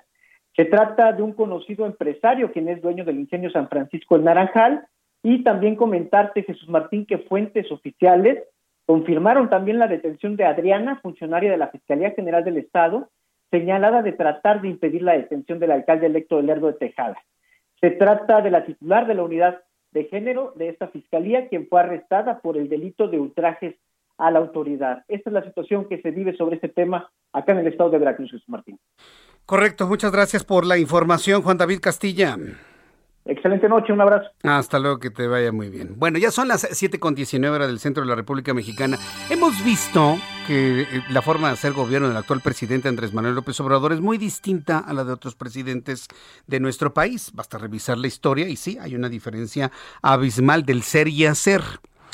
Bueno, pues voy a platicar con Raúl Tortolero, quien es el presidente del movimiento cristiano conservador latinoamericano ya que eh, él ha comentado a través de sus redes sociales que el grupo de Puebla, reunido en el nuevo paraíso socialista, el México de López Obrador, analizan cómo apoyan a Boric en Chile y a Petro en Colombia.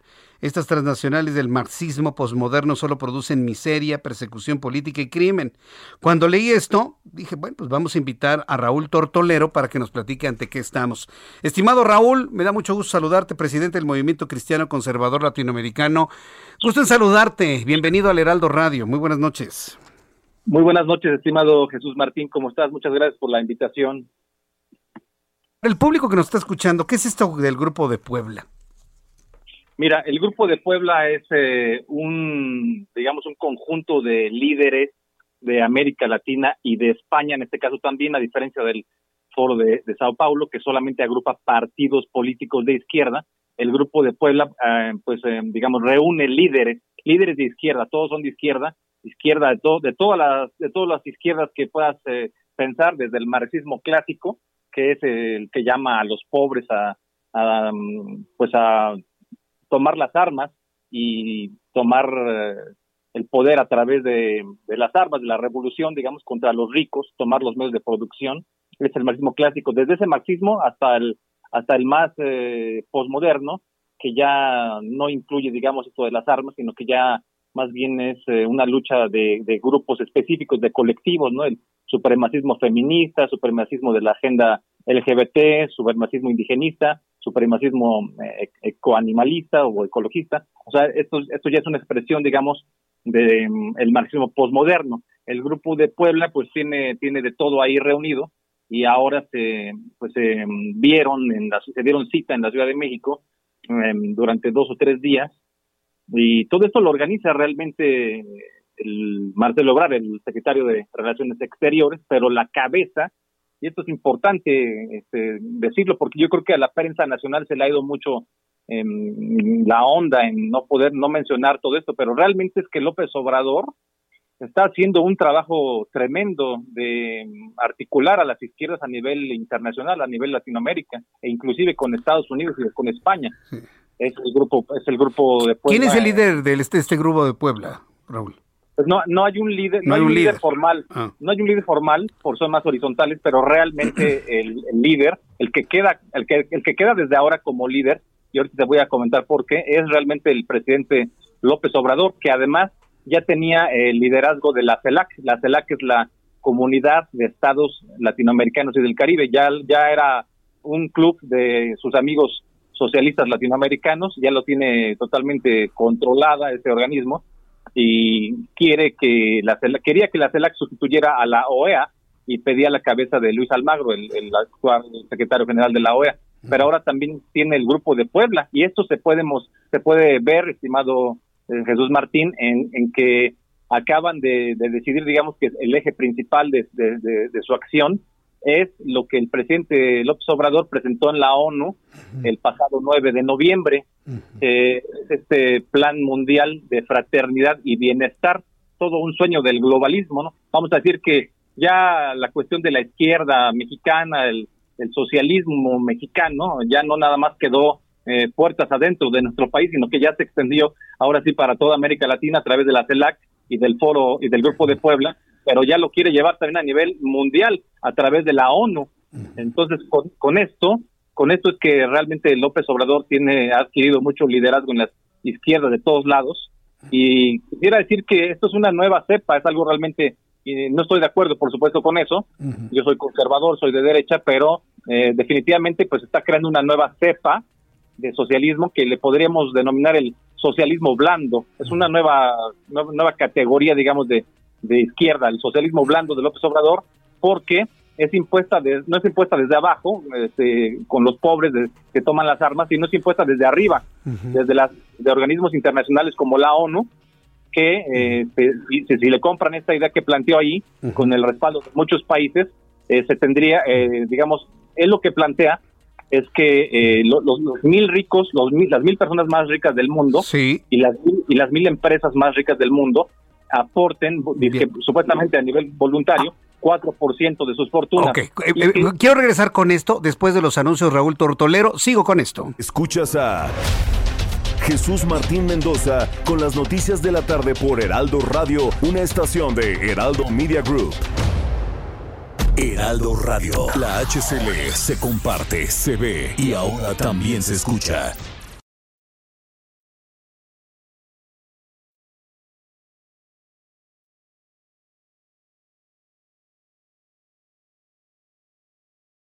Heraldo Radio. La HCL se comparte, se ve y ahora también se escucha.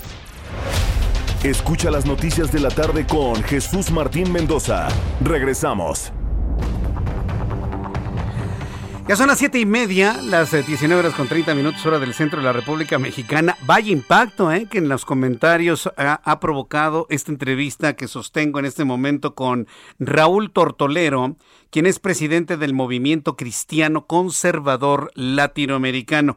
Estimado Raúl Tortolero, entonces nos explicabas que el objetivo de este, de este grupo de Puebla yo, recuerdo que inclusive ya lo planteó el presidente de la República en, un, en una reunión, es que las mil familias más ricas del planeta aporten el 4% de su dinero, ah, pero así como que ¿por qué nada más de manera gratuita o cómo? A ver, ¿cómo va esto? Explícanos por favor, Raúl.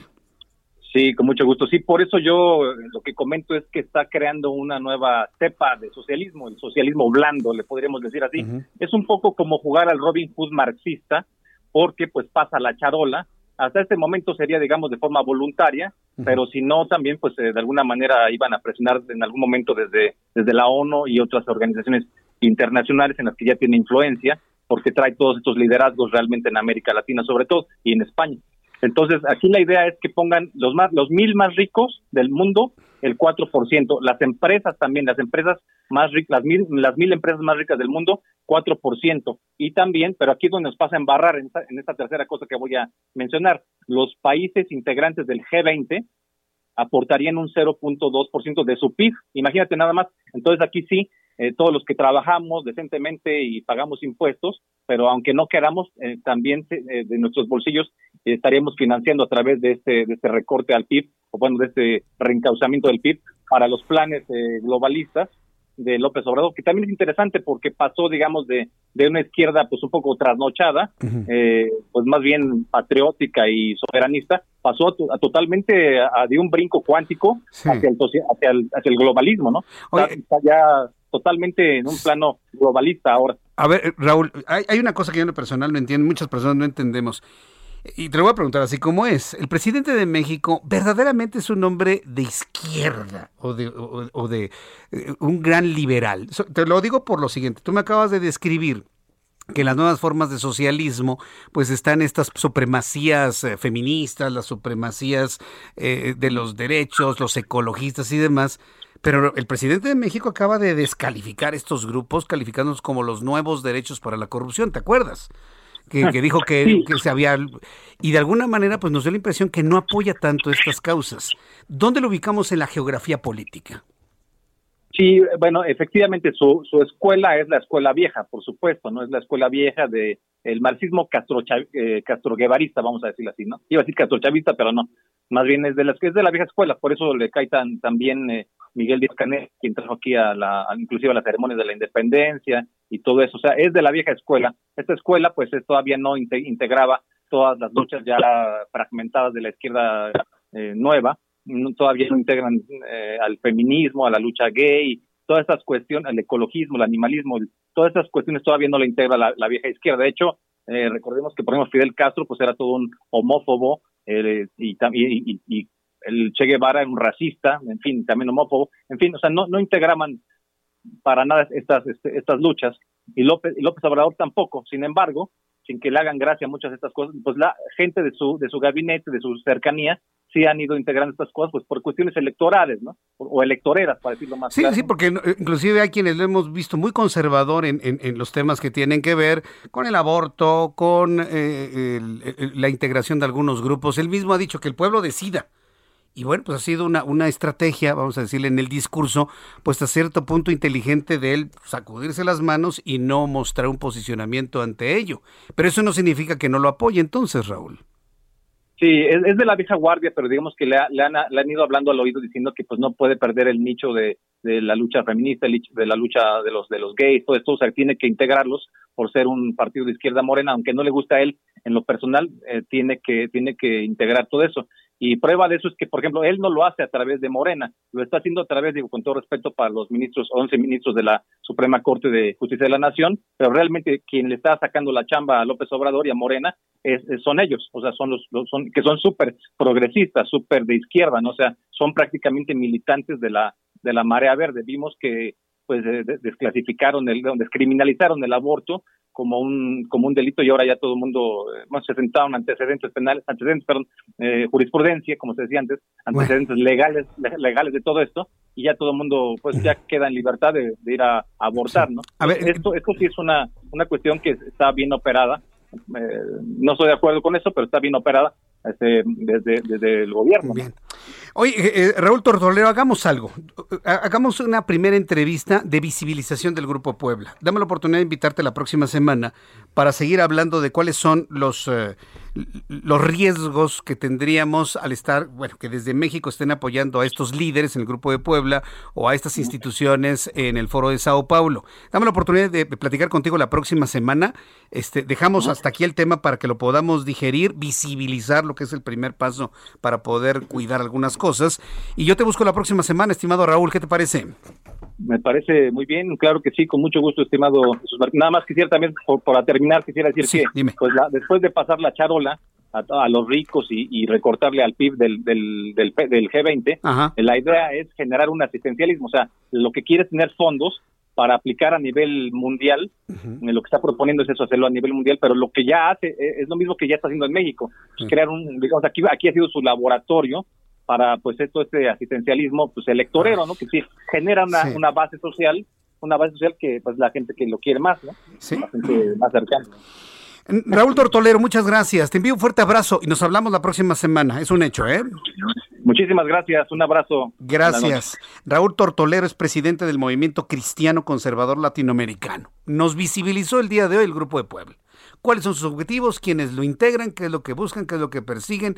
El presidente mexicano que se ha convertido en el líder de facto de este grupo en una, una pregunta de ¿está en la izquierda, en la ultraizquierda? ¿Dónde está? Bueno, pues nos lo ha contestado Raúl Tortolero. Bueno, son las 7.37, 7.37. Señores, tengo información de último momento, señoras y señores.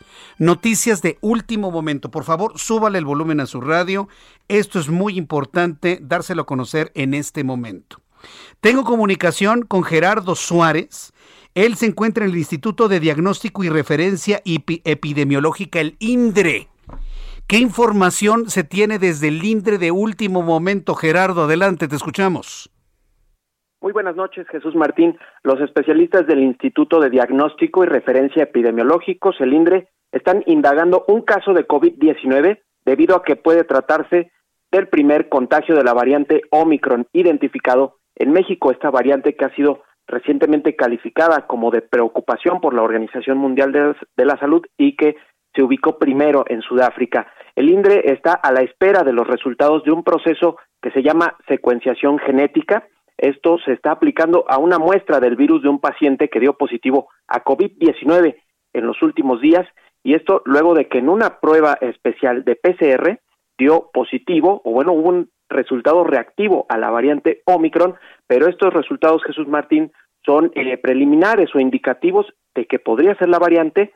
Sin embargo, el INDRE tiene que hacer esta prueba de secuenciación genética que toma aproximadamente una semana para saber con precisión si se trata del primer contagio de la variante Omicron, pero evidentemente pues esto ha generado mucha eh, pues expectativa, mucho revuelo en las últimas horas en las últimas debido horas. a que podría haber llegado a México. A ver, entonces, eh, para el público que nos está escuchando, estamos informando en estos momentos que se está haciendo la secuenciación de una muestra de un paciente que ha dado positivo a COVID-19 y que en esta muestra dio positivo a la variante Omicron.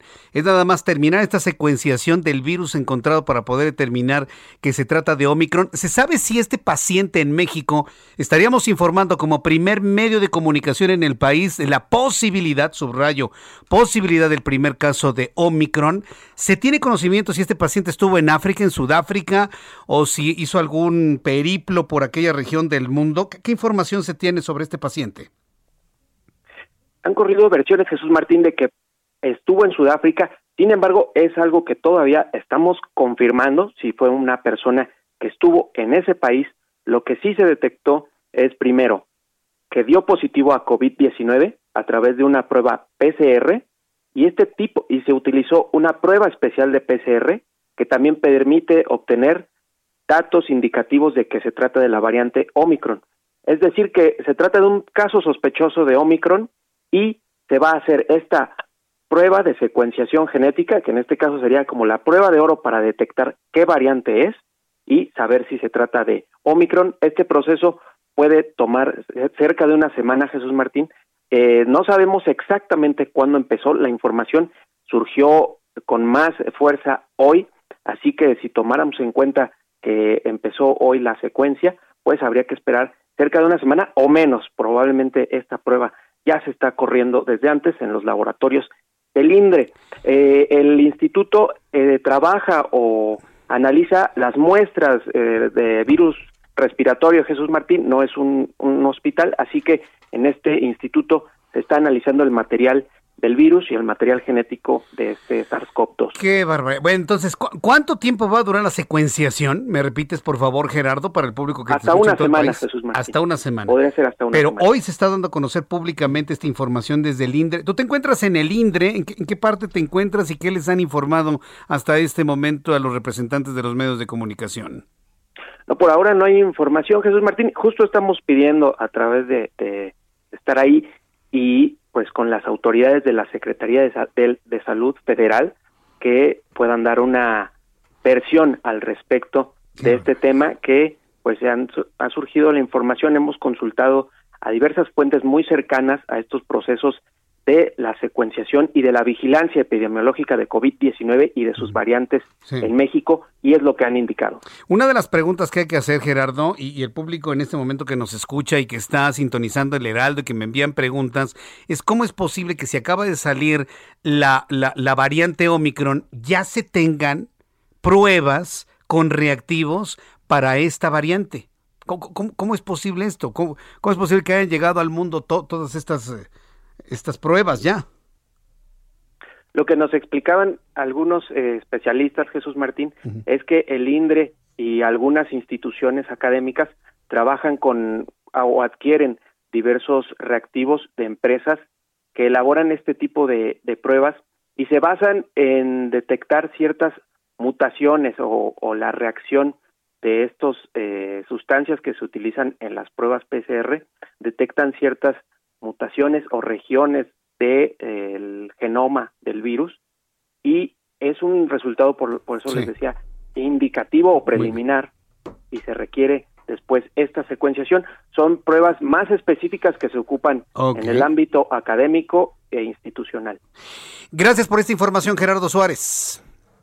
Hasta luego, buenas Hasta luego. Habría llegado, está por confirmarse por parte del INDRE, el primer caso de Omicron en México. Se lo dije en el radio televisión, era cuestión de horas.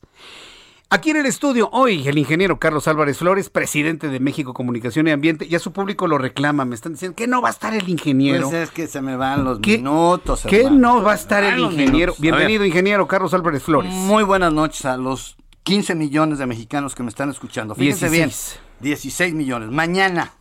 Mañana, ¿y qué es? ma- Mañana es el Día Mundial del No Uso de Plaguicidas. 3 de diciembre, mañana. 3 de diciembre. Recordando a 16 mil, nada más se murieron 16 mil en Bhopal, en la India. En 1984, 27 toneladas de metil isocianato. Eso fue lo que salió al aire. Un Metil- venenito, un venenito, un chiquito. ¿Cuántos se murieron en Bhopal? 16. Everready, ¿no? Fueron, no, pero era ¿No? Union Carbide. Ah, Union Carbide. Carbide. Corrijo. Union entonces Carbide. una película ahí con Michael Douglas. Y bueno, entonces recordando eso, el 3 de diciembre se conmemora, porque ese, fue, ese día fue el derrame, el 3 de diciembre de 1984, allá. Aquí tenemos lo nuestro, fíjate bien. En 1956, Montrose, digo, ya sabes que yo soy del poli, de la piedad, Montrose se escribe. Montrose Mexicana SSB empezó a fabricar en Salamanca en una planta pequeña hexacloruro de benceno, BHC por sus siglas, y el DDT, el difen- diclorodifenil tricloretano, el plaguicida más efectivo, el mejor veneno que ha inventado este, el planeta, la tecnología, el petróleo. Entonces, esa planta fue evolucionando, luego llegó el gobierno Guanos y Fertilizantes de México en el 68 agregó otros venenos, el toxafeno, y así se fue hasta que formó Echeverría Fertimex y luego siguieron produciendo todos los plaguicidas organoclorados y organofosforados que te puedas imaginar en esa planta. Esa planta tiene impactos a la salud hasta 10 kilómetros a la redonda. ¿Cómo es Se generaron 84 mil toneladas de residuos durante décadas. Luego ya vino Salinas y dijo, vámonos a privatizar, órale. Vende la empresa Fertimex a Belpol y Belpol después se la vende a Tekem y luego empieza Tekem, unos norteamericanos. eh, empezaron a hacer eso y otras cositas para los curtidores, sulfidrato de sodio, por ejemplo. Y luego, en el 2000, ¿qué crees? Nuestro derrame. Así como Bhopal, ¡brum! ¿Qué pasó? Malatión. ¿Cuánto? Pues nosotros dijimos que eran 60 toneladas, pero ya sabes cómo es el gobierno. 7.5 toneladas. Bueno, pero no importa. Cuando eso se gasifica. ¿Cómo se llama la sustancia? malatión. Malatión. Ya está prohibido. Y entonces se hizo una nube así enorme que cubrió todo el pueblo y llegó hasta Irapuato y fueron miles de gentes las que inhalaron el veneno. No tengo el número de muertos porque el secret- la Secretaría de Salud ya sabes cómo es, ¿no? ¿En el 2000? Muda. Eso fue en el 2000. El 12, Ya de, el 12 de septiembre a las 4 de la tarde, ¡pum! la primera explosión. Todavía Luego no entraba Vicente Fox al gobierno. bueno, pues Estaba no, saliendo Cedillo. estaba- exacto. Luego a las 7 de la noche el otro y luego a las siete y media tres explosiones, pum, pum, pum. Y entonces, pues ya sabrás, ¿no? Yo estaba, yo vivía en Celaya, me hablaron ahí, ¿quién? Maura Ernestina, le mando. Entonces ya, eh, Vázquez Figueroa, buena amiga. Y se empieza todo un movimiento en contra de la planta. La Profepa clausuró la mitad de la planta, imagínate qué ridículo. Bueno, para no hacerte el cuento largo, quiebra la empresa, se mete el gobierno del Estado, compra el terreno, es un caos y pasan veintitantos años. Hace 20 años del derrame, 21. Y los gobiernos de de Fox y de Calderón y de Peña pff, no hicieron nada. Este gobierno, fíjate nada más lo que voy a decir hoy. Tengo que reconocer al presidente Andrés Manuel López Obrador. hizo? Pues puso el dinero, porque ya sabes que el señor presidente se lo lleva. pa- No, aquí debo reconocer especialmente ¿A al quién? subsecretario Tonatiu Herrera Gutiérrez, hermano del famosísimo Arturo Herrera, que iba a ser el. Ah, hermano de Arturo Herrera. bueno, bueno, bueno. Bueno, Ahora ah. subsecretario semanal. Y a María Luisa Albores González, secretaria. ¿Por qué? Porque empujaron, empujaron para que se lograra asignar dinero para limpiar este mugrero. O sea, se va a remediar Claro, el dinero que va se van a llamar 18. Está en el presupuesto eh, de egresos Ya, ahora del esto es un 22. tema especial que el gobierno y Hacienda dijo, órale pues. ¿Cuántos adelante". millones asignaron? Híjole, muchos, no te puedo decir la cantidad, pero suficientes para retirar 20 mil toneladas de lo que está encima. ¿Y dónde lo van a meter? Y luego, por eso, a confinamientos. Ya ves que Va. dijo el presidente, no más basureros tóxicos. Yo no sé quién le, le dijo eso al presidente, pero bueno, hay confinamientos. A lo mejor lo escucha usted aquí, en el Heraldo no, Radio. Sí, bueno, pero a lo mejor el presidente no tiene tiempo, pero, pero en realidad se va a ir a confinar. ¿Por qué? Porque hace mucho daño hoy. Es un problema de salud público enorme. Hay 100, 100 plaguicidas, los más peligrosos del mundo ahí están. O sea, es único, es un lugar altamente tóxico que afecta a todos. Tú cuando llegas a Salamanca... ¿A qué huele? Huele a tequem. Así dicen todos. Huele a Sí, tequem. huele a tequem. ¿Y qué a qué huele el tequem? Pues es una cosa rara, horrible. Luego te platico que me iban a regalar a mí esas toneladas, fíjate. A mí me las regalaban cuando yo andaba de, de vende venenos y de vende sustancias. Me dijeron, ingeniero, lléveselas en el 89. Le dije, ¿pero por qué? Lléveselas, se las regalo. ¿Cuántas? 20 mil toneladas de azufre. Sí. Azufre, contaminado con 100 plaguicidas. Y yo, pues ingenuo, no sabía, no había estudiado. Y me dieron una muestra así. ¿Y qué crees? La puse en la cajuela de mi carro. Tuve que vender mi carro. Mi mujer me dijo, ¿cómo eres tan irresponsable? ¿Cómo metes este mugroso veneno aquí? Tuve que vender mi carrito chiquito. Ya ¿Qué? con esto digo todo. No me las llevé. Por supuesto que Por no, gracias, no quiero. Ese es el tamaño del veneno. Es una cosa... Bueno, entras ahí y hueles a, a muerte. Pero ya se va a ¿Tanto remediar. así? Entonces tengo que reconocer al presidente. Yo no, ya sabes que yo no estoy de acuerdo en 1500 cosas del presidente, pero en esta tengo que reconocer a este gobierno. Pues- pues- pues ya van varias. No, ya, bueno, pues ni modo. Ahí con el Tengo que ser justo. Primero el glifosato. glifosato. ¿no? Sí, qué bueno que Tengo- prohibió el glifosato. Y ahorita esto, pues lo tengo que reconocer.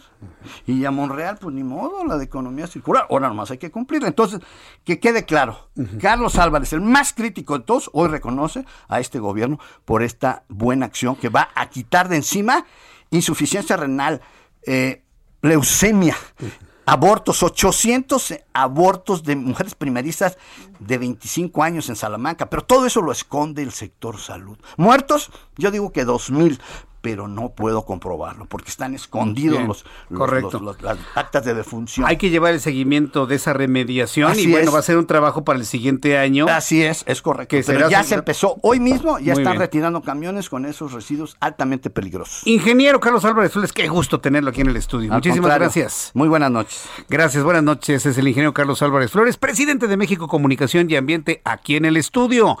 7 con 50. Roberto San Germán con toda la información deportiva. Hoy nos tienes algo especial, mi querido Roberto. Eh, me, da mucho gusto saludarte como siempre. Bienvenido. ¿Qué tal, mi querido Jesús Martín y gente que nos sintoniza? Muy buenas noches a todos. Y pues ya empezó las semifinales de fútbol mexicano, mi querido amigo. Ayer el Piojo Herrera pues hizo que su equipo viniera de atrás con una jugada súper polémica porque el segundo gol pues es un fuera de lugar, amigo. Un fuera de lugar que no debió contar en un centro y pues así que le da la vuelta el equipo de Tigres al equipo de León que empezó ganando 1 a 0 con un error de Nahuel Guzmán que también le perdonaron una roja. Y con esto el Piojo pues como que se quitar una malaria, ¿eh? le costaba mucho el León cuando estaba en América, le costaba mucho ganarle. Y pues ahora gana con los Tigres 2 a 1, ahora hay que esperar a la vuelta que va a ser allá en el estadio de León, en León, Guanajuato, ahorita que hablabas también del estado de Guanajuato, y ahora también al ratito, en unos minutos, va a empezar el duelo entre Pumas contra el Atlas en el estadio olímpico universitario, donde pues, el equipo de Pumas, fíjate que es curioso, nada más llegó un hombre y cambió la filosofía de los Pumas, Miguel Mejía Barón, el doctor que estaba en Tigres, ayudando al Tuca Ferretti, pues se quedan sin chamba, el Tuca se va a los Bravos de Juárez y le dijo, Mejía Barón, no, hermano, yo ya no me voy hasta allá, me quedo aquí y me regreso. Y lo regresaron a los Pumas y él tomó el lugar de Chucho Ramírez, pues bueno, desde que tomó el lugar de Chucho Ramírez, los Pumas subieron como la espuma y se escabecharon al América y ahora quieren ganarle al equipo del Atlas para llegar a la final con Andrés Delini, a un hombre que lo mantuvieron en el puesto. Así que al ratito ya sabremos quién ganó en este primer tiempo de 90 minutos, porque hay que recordar que son dos partidos, ¿no? Lo que se juega en estas instancias y ya veremos cómo le va al equipo del Atlas. Si es que rompe la malaria, ¿tú qué crees, amigo, después de lo que le pasó a tu maquinita Ay, ya después ni, de 23 me- ni- años? ni me los menciones. ya, ni- ni- es, es incre- es increíble, No, ¿no? pero, pero espérame, pero tú crees que después de, de- tú crees que el Atlas sea su año, Pues el maleficio. Y yo- podría ser, yo, yo no, yo no lo descartaría, ¿eh? Para nada, absolutamente. Todo podría ocurrir. ¿De qué dependería, Bueno. Roberto? Pues de que le ganara primero, que eliminara al equipo de los Pumas, llegara a la final y que tuvieran la, pues el fútbol y la suerte de, del campeón, ¿no? Podría ser que el Atlas, mira, si ya, si ya tenemos tantas cepas de la COVID-19, pues que nos deje por lo menos ver campeón al Atlas una vez, ¿no?